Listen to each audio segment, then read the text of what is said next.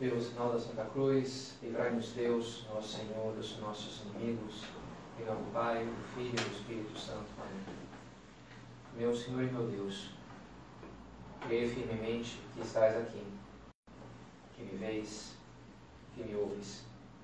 Adoro-te com profunda reverência.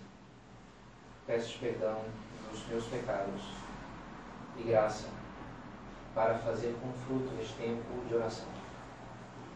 Minha Mãe Imaculada, São José, meu Pai e Senhor, meu anjo da guarda, intercedei por mim.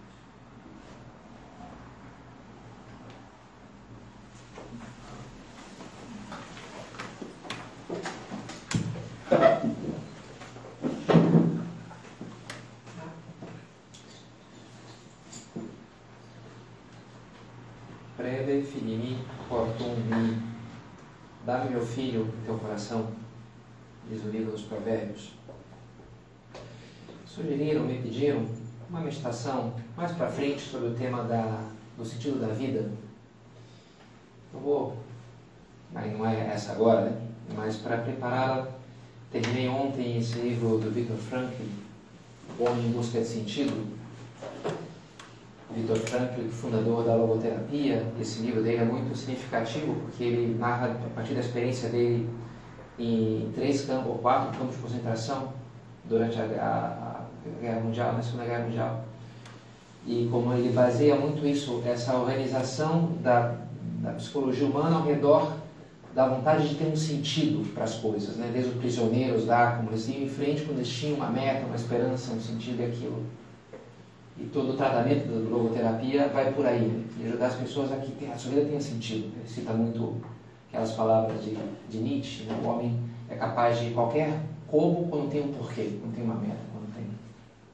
Mas ele faz muitas considerações interessantes, uma delas sobre a liberdade. E ele diz, olha, para Freud, se tu tira as necessidades básicas do homem, começa a passar fome, os homens eles ficam muito parecidos, eles se animalizam, eles ficam voltam para os instintos mais básicos, né? então ficam e perde aquilo que nos diferencia enquanto inteligência e imaginação. E o Viktor Frankl ele fala, cara, é justamente o oposto. A minha experiência em Auschwitz é a oposta a essa daí, né? Ele fala atitudes muito diferentes entre aqueles prisioneiros privados de tudo, é, ele vai descrevendo mais uma narrativa, né? Descrevendo sofrimentos. Ao mesmo tempo, ele tem uma, um olhar um pouco assim científico para aquilo, que dá um, realismo, como ele descreve. Ele fala de prisioneiros, por exemplo, que iam confortando os outros com o último pedaço de pão que entregavam de maneira heróica. Ele dizia, olha, podem ser poucos em número, mas oferecem suficiente prova de que tudo pode ser tirado de um homem, menos uma coisa, a última das liberdades humanas, escolher a própria atitude em qualquer circunstância dada, escolher o próprio caminho. No final, ficava claro que o tipo de pessoa que um prisioneiro se tornava era o resultado de uma decisão interior e não o resultado apenas de circunstâncias do campo de concentração. Uma atitude interior. Eu decido quem eu sou, não são os outros, né? Ah, mas aqui é meu chefe, aqui é minha mãe, aqui. Eu decido. Uma vez um, um, um jovem pai, a, bem, a filha já estava chegando na adolescência, né? Jovem, mas não trompo, digamos assim, né? mas ele teve uma conversa e me falava, eu falei, minha filha, tu vai começar em festinha, não sei o que e tal, as amigas, né? Vai ter bebida, vai ter coisa, os guris. Mas agora, quero que tu me diga, que tu saiba uma coisa. Olha, o que tu fizer, não é porque é tua amiga, porque todo mundo estava. Não, foi porque tu escolheu fazer. Só vou te falar isso. Tu é dona das tuas ações. Não me venha pôr a culpa nas outras pessoas. Então eu achei interessante, né? Um pouco não dilui a responsabilidade na todo mundo, não. Eu, eu, eu sou dono da minha vida, né?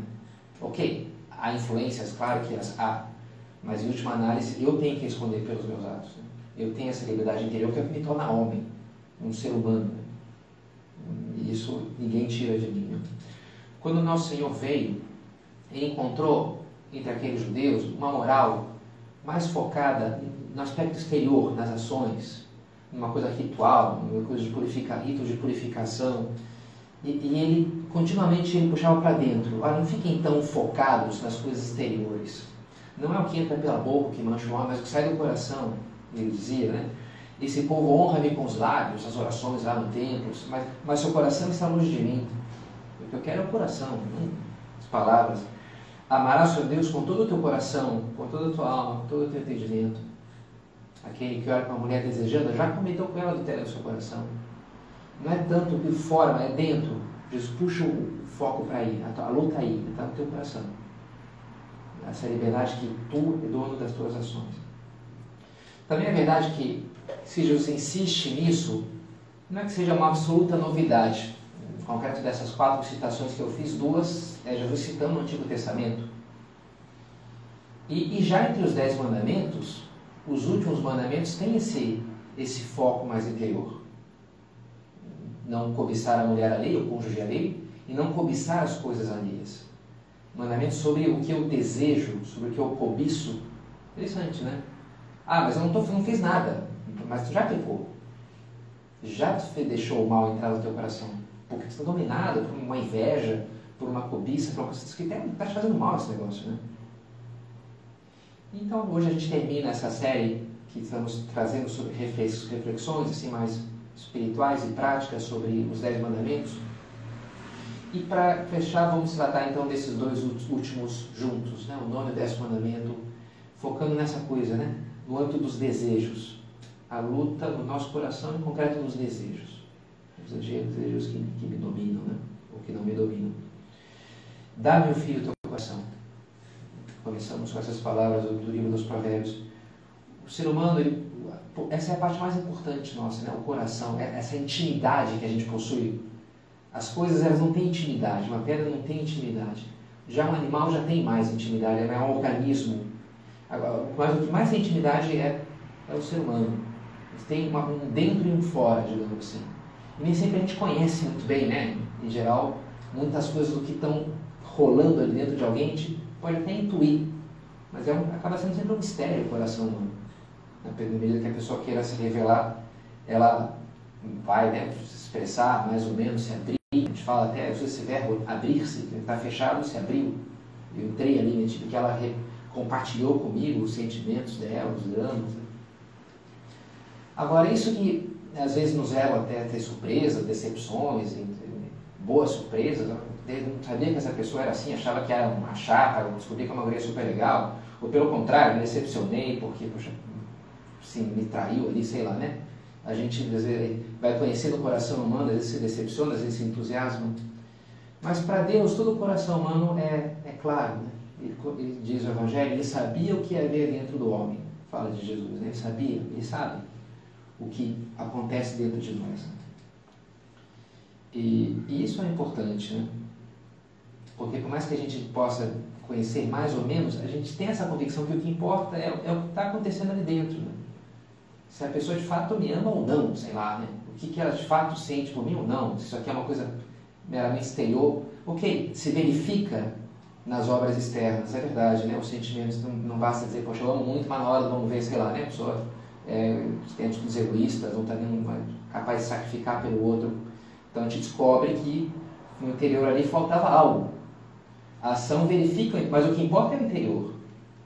Tipicamente a namorada fica triste com, com o namorado, não porque, sei lá, porque ele não quis me, me acompanhar até o ponto, mas porque aquilo de alguma maneira representa para ela uma falta de amor, né? um desamor, um a falta de preocupação, não quis se sacrificar uma coisa mínima ali para mim.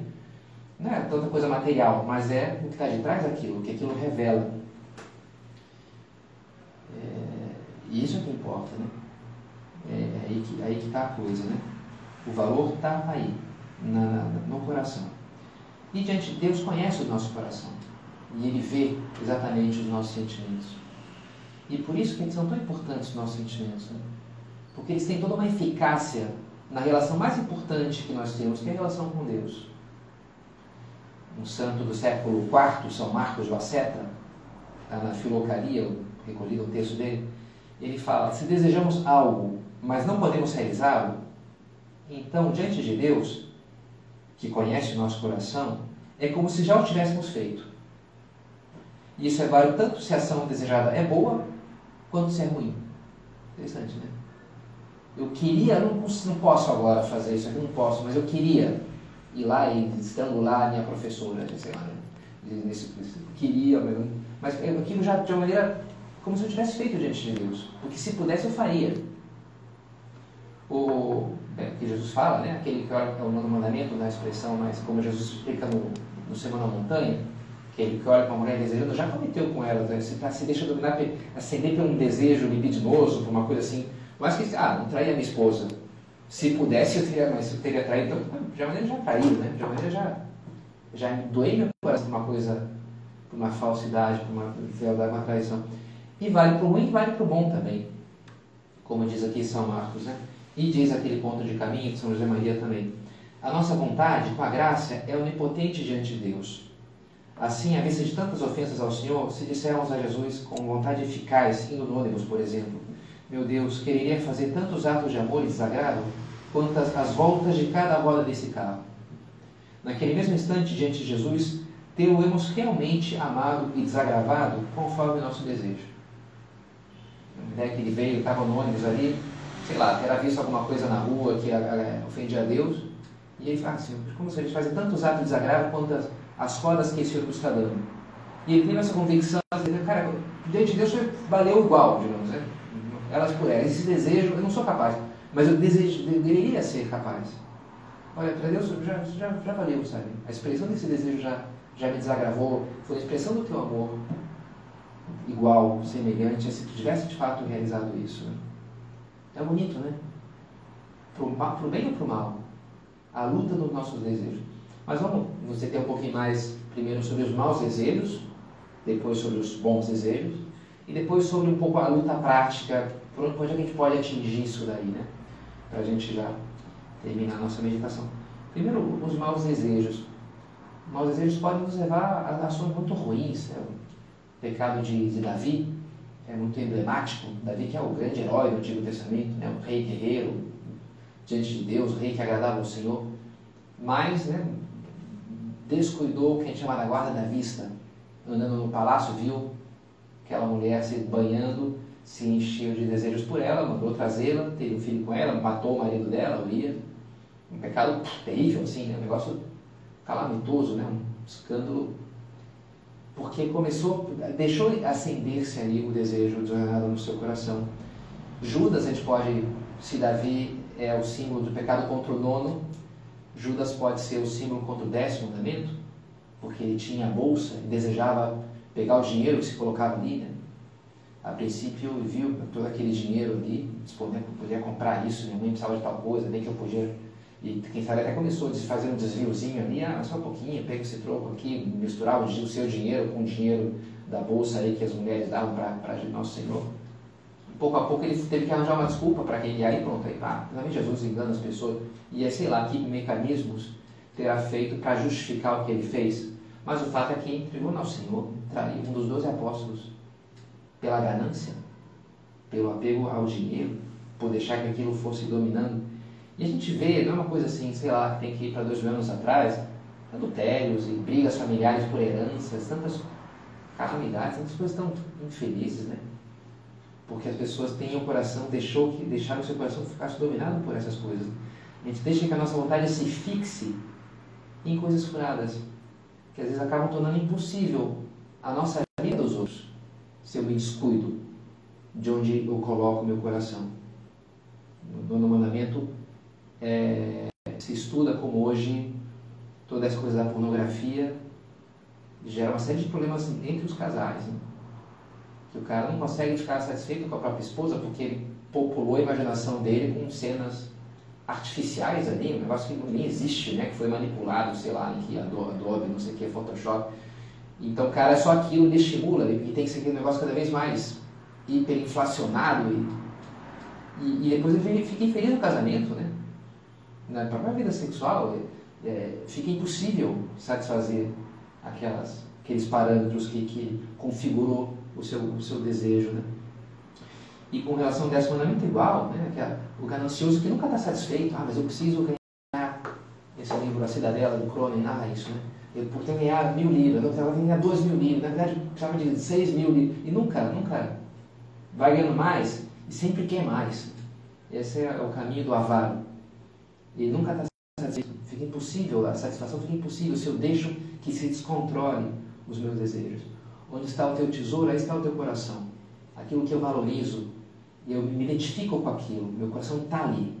No prazer, no dinheiro, na fama, no número de pessoas que, que me seguem em tal rede social. Eu deixei que aquilo me ocupasse e aqui agora eu não consigo ficar mais tranquilo porque aquilo é uma grande meta na vida, é aumentar o meu número de seguidores, sei lá, né?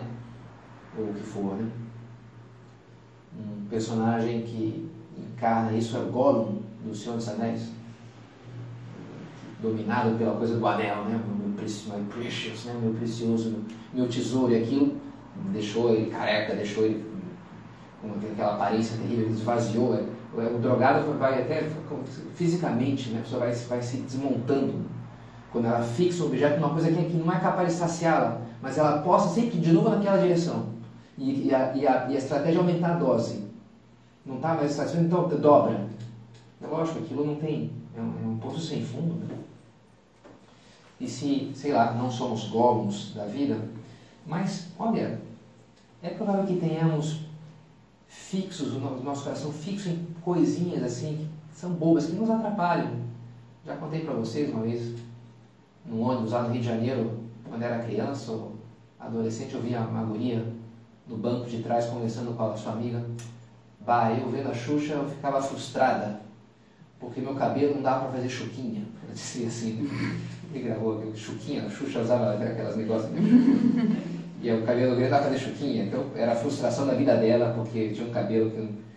Cara, que coisa mais ridícula, né? Que arranja outra coisa para ficar frustrada, mas é, essa não, sei lá.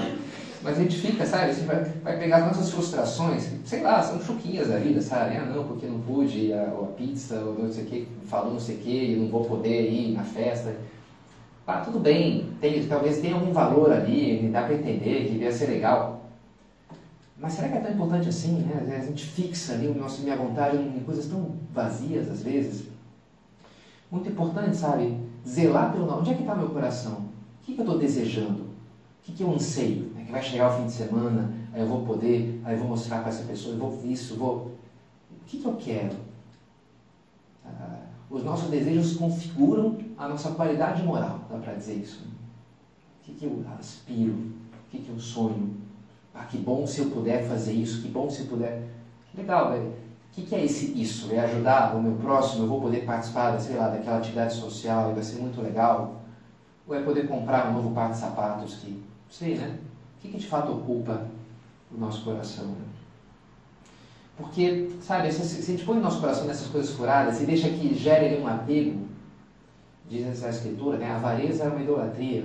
É que entra nesse num processo, se a gente descuida, que é uma coisa meio idolátrica, sabe? Que aquilo ocupa o lugar, não poder servir a dois senhores, ou servireis a Deus ou ao dinheiro, fala Jesus. Né?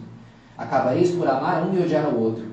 Jesus já prediz isso, né? não, não, toma cuidado com a coisa do dinheiro porque tu vai acabar esquecendo de Deus e, e o, teu ídolo, né, o teu Deus vai virar o dinheiro. É o tudo, é o que eu quero, todos os meus esforços é para isso, é para é para abraçar aquilo que eu preciso. Rejeitar essas coisas, sabe? Quando vem, poxa, eu estou muito fixo nisso daqui, né? Ainda mais se é pecado, né? Se já passa a ser uma coisa assim, pecado, claramente pecaminosa. Eu acho interessante aquela frase exorcista da, da medalha de São Bento, tem duas ejaculatórias exorcistas, a mulher é Vaderetro Satana.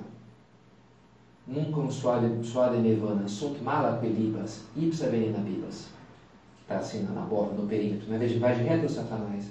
Nunca me enganarás é, com os teus truques. São mais, mais as coisas que me ofereces a brindar. Bebas do mesmo do próprio veneno. Sunt mala, isso é muito ruim. São José Maria ele fala, né? A podridão bem cheirosa do pecado.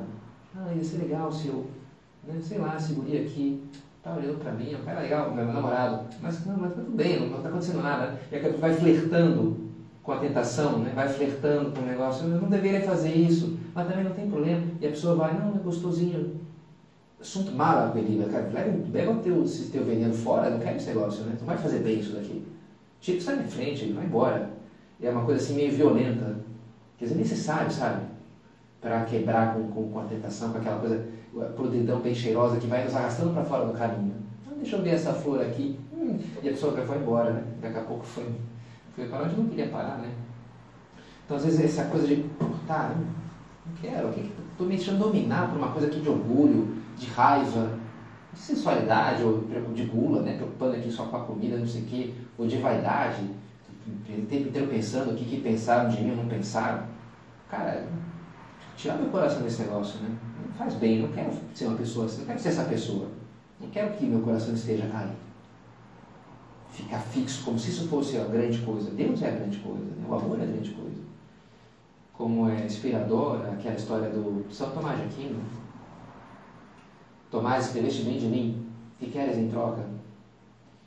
E dizia, dizia o ajudante dele no processo de beatificação, disse sobre juramento, que entrou no quarto e viu esse diálogo entre o crucifixo e Tomás. Né? E essa pergunta, o que queres em troca? E a resposta de Tomás, nada além de ti, Senhor, nada além de ti. Meditando sobre o, o Sagrado Coração, né? Semana passada, achei bonito o diálogo de Santa Gertrudes. O que queres de mim? Jesus pergunta para ela.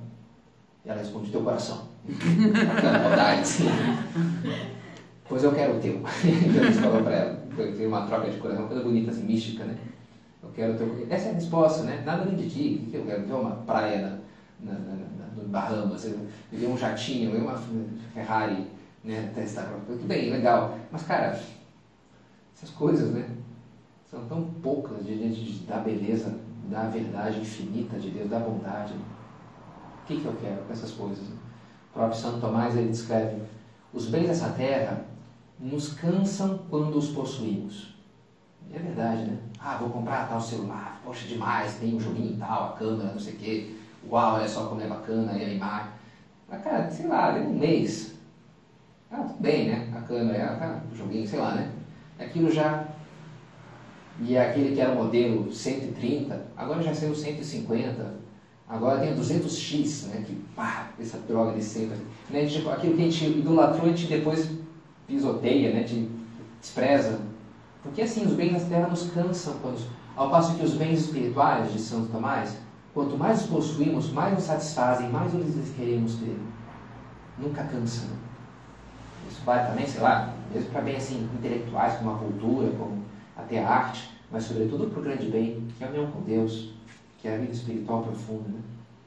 Esse é. Esse é o grande tesouro. E aqui a gente entra então nos bons desejos, né? saindo já do combate contra os maus desejos, fomentar os bons desejos.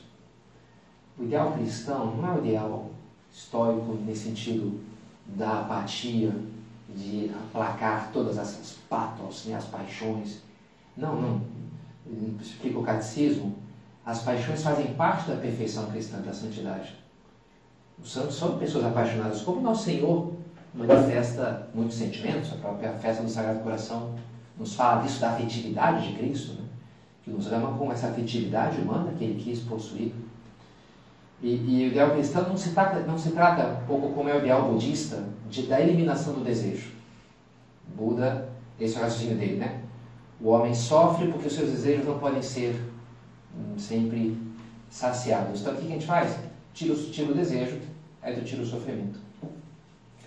Curiosamente, até que mais ou menos funciona, né? O pessoal que segue esse desprendimento, né?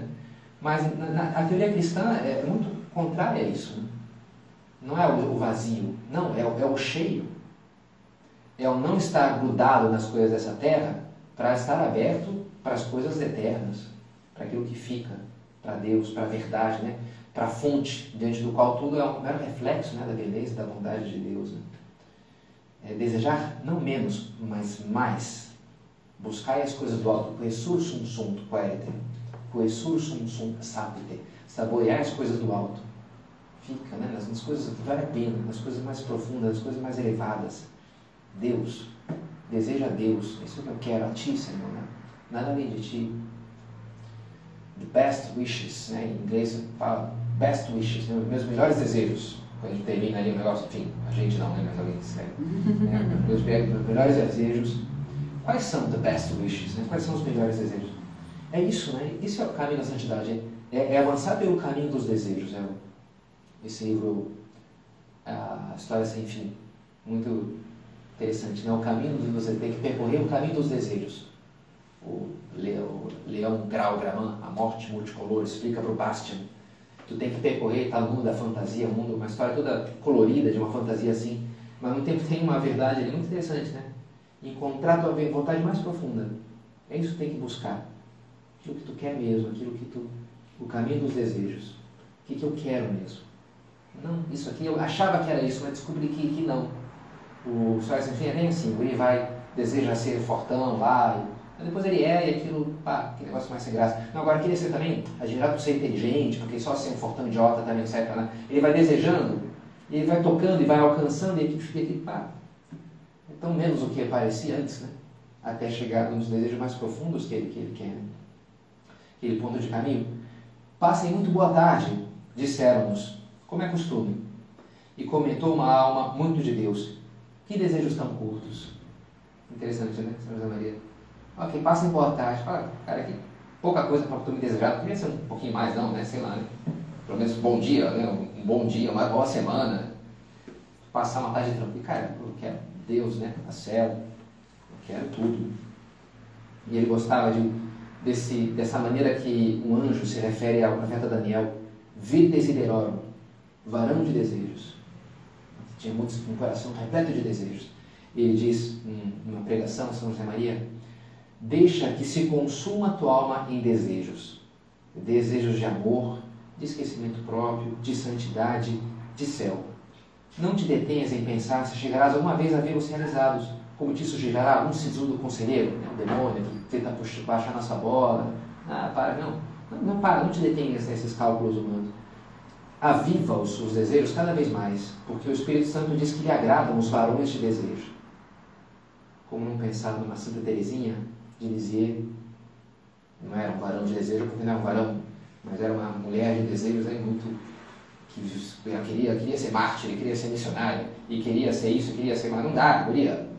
Baixa, não, tinha calma, né? Ela queria mil coisas contraditórias ao mesmo tempo, né? E ela disse: não, então meu lugar na igreja é, é o coração, é o, como é, o corpo, meu lugar é o coração. Daqui, desse mosteiro, eu vou, desse convento, eu vou. Mas é bonito ver naquela guriazinha ali um, um coração gigante, né? Saber desejar as coisas mais elevadas. aí quando eu cheguei em Roma, estavam hum, repetindo uma frase de um filme que tinham visto recentemente, em italiano, né? Dai, fammi sognare. Vamos lá, faz sonhar. Quando o cara vai fazer negócio ali, cara, faz um negócio bacana aí, faz um negócio prodigioso, faz uma façanha que me causa admiração. Dai, fammi sognare, fammi sognare. Bonito, né? Deus quer que a gente sonhe. O próprio São José Maria dizia, para aqueles primeiros que o seguiam, sonhar e ficareis aqui. Estimulando neles os sonhos do que ia ser o Opus Dei, que estava começando ali, né? Aqueles 12 estudantes ali. E ele fala, cara, isso aqui vai chegar no mundo inteiro, a gente vai ter, vai ter colégios, vai ter mil coisas e apostolados, todo. Vai ser um negócio incrível. Sonhar e ficareis, vocês não têm noção do que. É que vocês joguem lá no alto, ainda assim vocês vão ficar aqui do que vai ser a realidade estimular então daqueles rapazes aquele desejo de, de fazer grandes coisas. Né? Que bom, saber sonhar, saber desejar os sonhos de Deus para nós, que Ele quer muito para nós. Mas só, hum, já temos que acabar, né? como então controlar um pouco, direcionar os nossos desejos? Eu pensei em como três campos de, primeiro as ideias, a cabeça, o coração e as mãos. Né? Sempre voltamos para esses três campos assim. Né? A racionalidade, as ideias, buscar entender o, o vazio e o cheio das coisas, que isso aqui importa, não importa, qual é a relevância disso na minha vida a longo prazo, esse negócio que está me ocupando tanto agora na cabeça, o que vai ficar isso daqui, né? Sei lá, né, o casamento de, e a florzinha que você. Às vezes a gente, sei lá, já comprei casais que passaram umas dívidas tremendas, né? Depois passaram anos ali, um perrengue por causa da dívida dos casamentos, enfim, não, não quero ser né, estragar prazeres de nenhum casamento de ninguém. Mas, sei lá, pôr peso nas coisas, né? Que impacto, o que, que importa aqui nessa situação, né?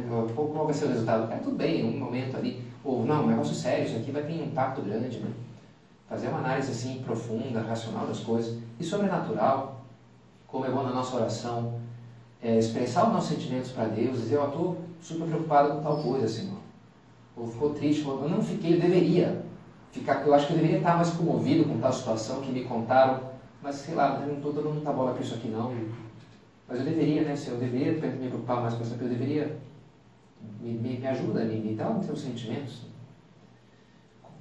É, usar o parâmetro do Evangelho, da vida dos santos, para olhar para dentro de nós, o que a gente está sentindo, como é que a gente está olhando para as coisas, para ter os desejos de Cristo, mesmo no seu coração. Então, pensar, levar na oração, a imaginação também ajuda. Santo Inácio de Loyola, lá, que queria, tinha uma vida de desejo de ser um guerreiro, um homem da corte, mas levou uma, um tiro de canhão na perna, teve que ficar no hospital. No hospital não tinha os livros que ele gostava de cavalaria, tinha só a vida dos santos e a Bíblia. Então, paciência, né? Meses ali, eu tinha para ler e foi lendo. Mas foi se entusiasmando com a vida de São Domingos, de São Paulo, de São Francisco. E foi imaginando a sua vida a partir daquilo. Eu poderia ser um desses caras. Né? E ia ser, acho que ia ser melhor se isso fosse aquele daqueles cavaleiros famosos, guerreiros. E termina assim, não, é isso aqui que eu quero. Né? Então desloca o desejo de um objeto inicial que ele tinha ali. Ok.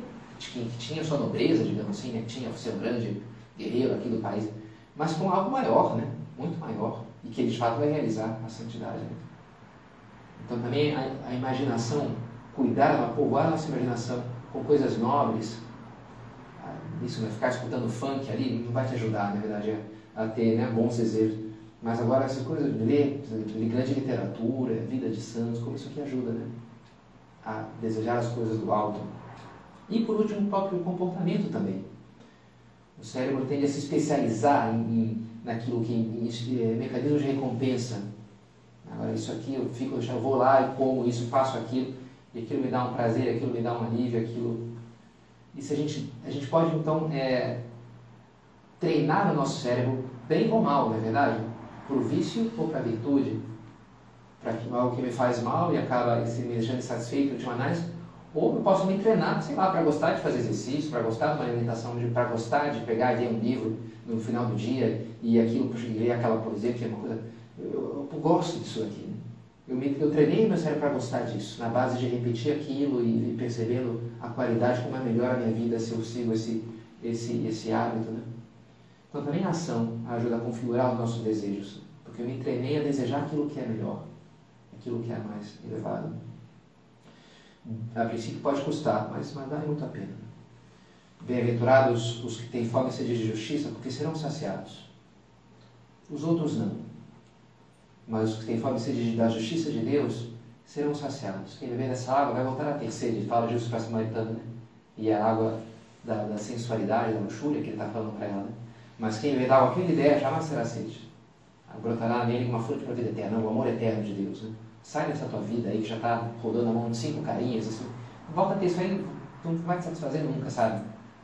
Mas se tu seguir o caminho que eu estou te mostrando, vai sim. Né? Isso vai te satisfazer o coração. Bem-aventurados os pobres em, em espírito, porque deles é o reino dos céus. Tu te desprende das coisas, aí sim, né? tu te abre para os bens do reino dos céus, os, os, os, bens espirituais que são capazes de, de nos preencher.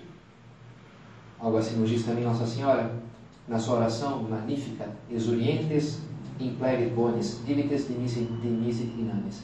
Ele encheu de bens os famintos e despediu de mãos vazias os ricos se eu me abraço nas riquezas dessa terra e nos prazeres ordenados, eu não vou, eu estou fechado para. Agora, se eu estou aberto, se eu não me prendo, aí, sim eu estou aberto para as coisas de Deus. E Ele vai me preencher do, com seus bens, com a sua graça. Né? Exorientes em plebe vai me encher de, de, de bens, dos seus bens, como encheu a vida de Nossa Senhora. Fez em mim coisas grandes. Aquele que é todo-poderoso, cujo nome é Santo. Então, pensamos ela que nos ajude a não perdermos na vida naquilo que não vale a pena, mas nos conduza às fontes das águas da verdadeira vida.